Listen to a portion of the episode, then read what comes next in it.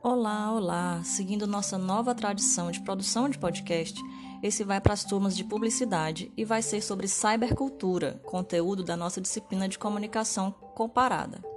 O texto que vai ajudar vocês a entender melhor sobre o que a gente vai conversar aqui está no livro Teoria das Mídias Digitais, Linguagens, Ambientes e Redes, de Luiz Mauro Samartino.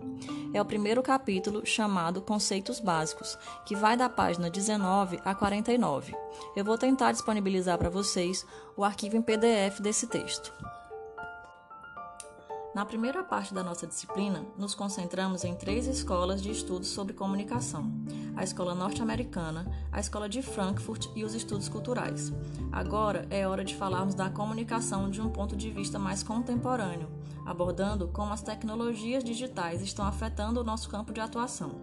Mas antes disso, vamos recapitular rapidinho alguns pontos importantes sobre as escolas de que tratamos no primeiro bimestre. A primeira das escolas é a norte-americana, que começou no início do século XX e tinha uma orientação bastante técnica. Foram engenheiros militares que começaram a fazer pesquisas sobre como otimizar a transmissão de mensagens, sobretudo entre máquinas. Isso porque aquele momento histórico é marcado pelas grandes guerras mundiais. Foi a escola norte-americana que estabeleceu o modelo matemático de comunicação, nomeando cada uma das partes do processo, como emissor, receptor, mensagem, canal, ruído e feedback.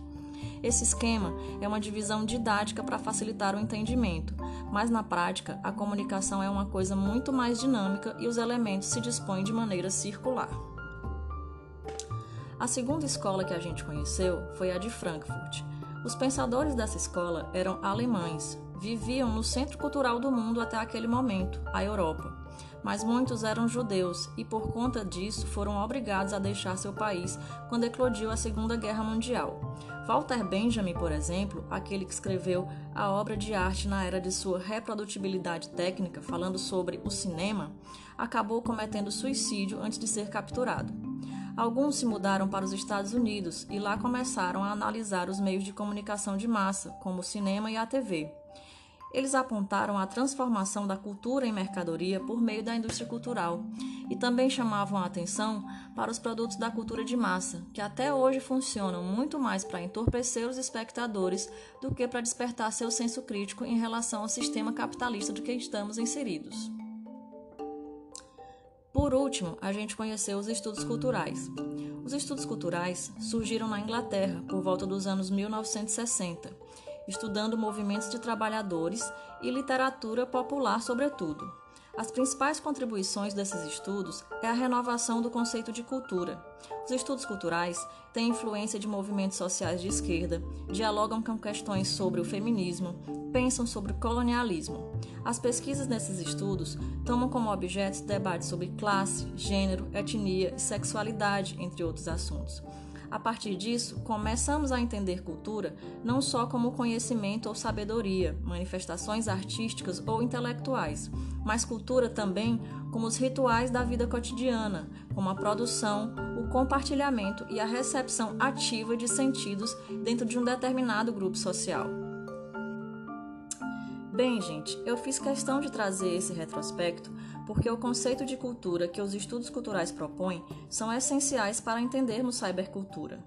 Tendo em mente que cultura é uma rede de prática e relações cotidianas, tanto quanto produções artísticas e intelectuais, podemos entender que cybercultura é toda a cultura que acontece dentro do cyberespaço, sendo o cyberespaço a conexão virtual entre os computadores.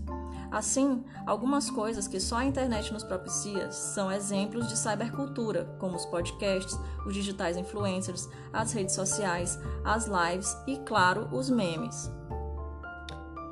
A atividade que eu propus era que vocês produzissem memes usando obras de arte, mas abordando as situações relacionadas à pandemia. Eu pedi isso porque os memes são um elemento da cybercultura que nos permitem pensar várias características da comunicação em tempos de internet. A partir deles, podemos falar sobre inteligência coletiva, comunidades virtuais, cultura da convergência e até algumas questões que ainda não têm resposta, mas que estão muito patentes sobre o uso que estamos dando às tecnologias digitais. Então, vamos falar sobre eles, começando pela inteligência coletiva. Quando a gente fala de inteligência, vem logo à mente alguém que tira as melhores notas nas provas, que ganha camiseta top 5 ou que passa em primeiro lugar num concurso. É claro que isso é inteligência, sim. Mas assim como o conceito de cultura, o conceito de inteligência é mais amplo do que dominar certo tipo de conhecimento. Inteligência é sobre todos os tipos de saber, informação e conhecimento. E falando de cybercultura, a gente tem, por meio da internet, acesso a praticamente tudo que já foi produzido de informação no mundo. Pierre Levy, um teórico que usamos como referência e que está lá no texto base, diz que, abre aspas, a inteligência coletiva existe no cyberespaço como um aglomerado de saberes virtuais, fecha aspas. Quando eu pedi a vocês que fizessem memes usando obras de arte, sugeri alguns nomes de artistas porque tinha certeza que vocês encontrariam na internet informações sobre eles e suas obras. A inteligência coletiva que acessamos é formada por ideias, competências e conhecimentos que todas as pessoas, empresas, museus, instituições e escolas compartilham no espaço virtual. Cada um oferece o que tem e pode consumir o que tiver interesse e disponibilidade na internet. É o que chamamos de ética da reciprocidade. Vale a pena ressaltar que na inteligência coletiva não existe uma hierarquia entre os saberes. Você pode precisar aprender a cozinhar feijão durante a quarentena ou quer saber mais sobre Edward Hopper, artista que escolheu para fazer seu meme. Tudo está igualmente disponível na internet, exceto que provavelmente muito mais gente deve ter compartilhado receita de feijão do que a biografia do Hopper. Mas essa inteligência coletiva, um saber não é mais valioso do que o outro, um não desqualifica o outro, elas são igualmente importantes. O próximo conceito que vamos falar é o de comunidade virtual. Provavelmente vocês lembram do finado Orkut, que tinha as comunidades em si. Eram fóruns dedicados a falar sobre assuntos específicos. E sim, esse é um ótimo exemplo de comunidade virtual, mas o conceito é um pouco mais aberto. Howard Heingold define comunidades virtuais como, aspas, uma teia de relações pessoais presentes no cyberespaço, aspas. Assim, podemos entender que as comunidades virtuais são os espaços de interação que a cybercultura nos oferece. O YouTube é uma comunidade virtual, à medida em que tanto podemos assistir conteúdos, quanto podemos comentar, curtir, recomendar a algum amigo ou mesmo lançar nossas próprias produções ali. Na atividade dos memes, eu pedi a vocês que procurassem referências no Instagram, outra grande comunidade virtual. E a gente utilizou a plataforma Teams para compartilhar. Mais uma comunidade virtual. Cada comunidade virtual tem suas regras, sua forma de funcionar. O Instagram, por exemplo, não permite fotos com nudez. É importante ressaltar que a participação nas comunidades virtuais é sempre voluntária, se dá por interesses em comum, mas a participação é sujeita a regras que a gente aceita quando resolve participar dessas comunidades. Essas comunidades também funcionam a partir da reciprocidade, ou seja, os participantes precisam contribuir para poder consumir. Falamos sobre inteligência coletiva e comunidades virtuais como elementos da cybercultura. Agora vamos falar da cultura da convergência, que é talvez onde os memes são mais representativos. É que a cultura da convergência está nas conexões entre elementos da cultura da mídia, que são apropriadas, modificadas e lançadas de volta à rede. Podem ser elementos das mídias tradicionais, como o cinema ou a TV, só se lembrar do meme de John Travolta perdido, ou das mídias online, como Dimitri descobrindo que é sexta-feira.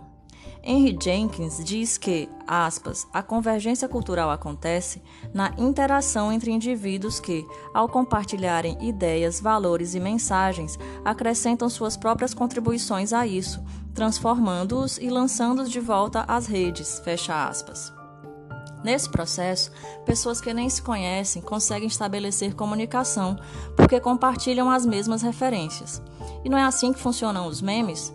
Pense em quando o doutor Drauzio, falando numa entrevista, diz: É muita solidão, né, minha filha? E depois, pense como essa frase tem sido repetida com outras palavras e em vários outros contextos. Ah, professora, mas meme com as obras de arte que os artistas que a senhora sugeriu, ninguém vai reconhecer. Vai sim, porque os memes de internet já são uma linguagem muito própria da cybercultura. A maioria das pessoas já aprendeu a codificar, a interpretar esse tipo de mensagem, seja pelo formato, seja pela escolha da fonte, seja pelo bordão do personagem usado, etc. E no caso da atividade, o tema é um assunto que está afetando todos nós. Essa pandemia traz preocupações como isolamento, como se preparar para ir ao supermercado ou à farmácia, usar máscara, fazer ou participar de lives, educação à distância, enfim, situações que de uma forma ou de outra todo mundo é capaz de entender. Outra característica da cultura da convergência é que, a partir de todo o material disponível na internet, cada um de nós pode se tornar também um produtor de conteúdo. A gente recebe uma informação que surgiu em meio à inteligência coletiva. Vamos pensar no caso de um meme, como Chapolin Sincero. Você recebe e pode ou não modificá-lo, adequá-lo a uma outra situação, por meio de aplicativos que você também vai achar disponível na internet. Ou seja, você estará usando informações disponíveis na inteligência coletiva e depois você vai compartilhá-lo onde? Em comunidades virtuais, entende? Seja pelo WhatsApp, pelo Instagram, até pelo Facebook, por exemplo. Na cybercultura, todos podemos ser potencialmente produtores de mensagem. É interessante notar que um meme, como um elemento de cybercultura, não é imutável, pelo contrário, ele precisa ser ressignificado e compartilhado para seguir vivo, mas de forma que continue ligado ao sentido original. Como o Dr. Drauzio, que eu falei, a gente consegue reconhecer bastando utilizar algum elemento do que ele tenha dito. Por outro lado, só consegue interpretar um meme quem tem as mesmas referências, ou seja, entender um meme já é fazer parte, de certa forma, de uma comunidade virtual. Bom, gente, eu ainda tenho um monte de coisa para falar sobre cybercultura, meme, internet e como tudo isso tem modificado nossa forma de fazer comunicação. Mas por hoje é só, pessoal. Espero que vocês tenham entendido. Qualquer dúvida, podem me chamar no Teams que a gente conversa mais, tá bem? É isso, abração, fiquem bem.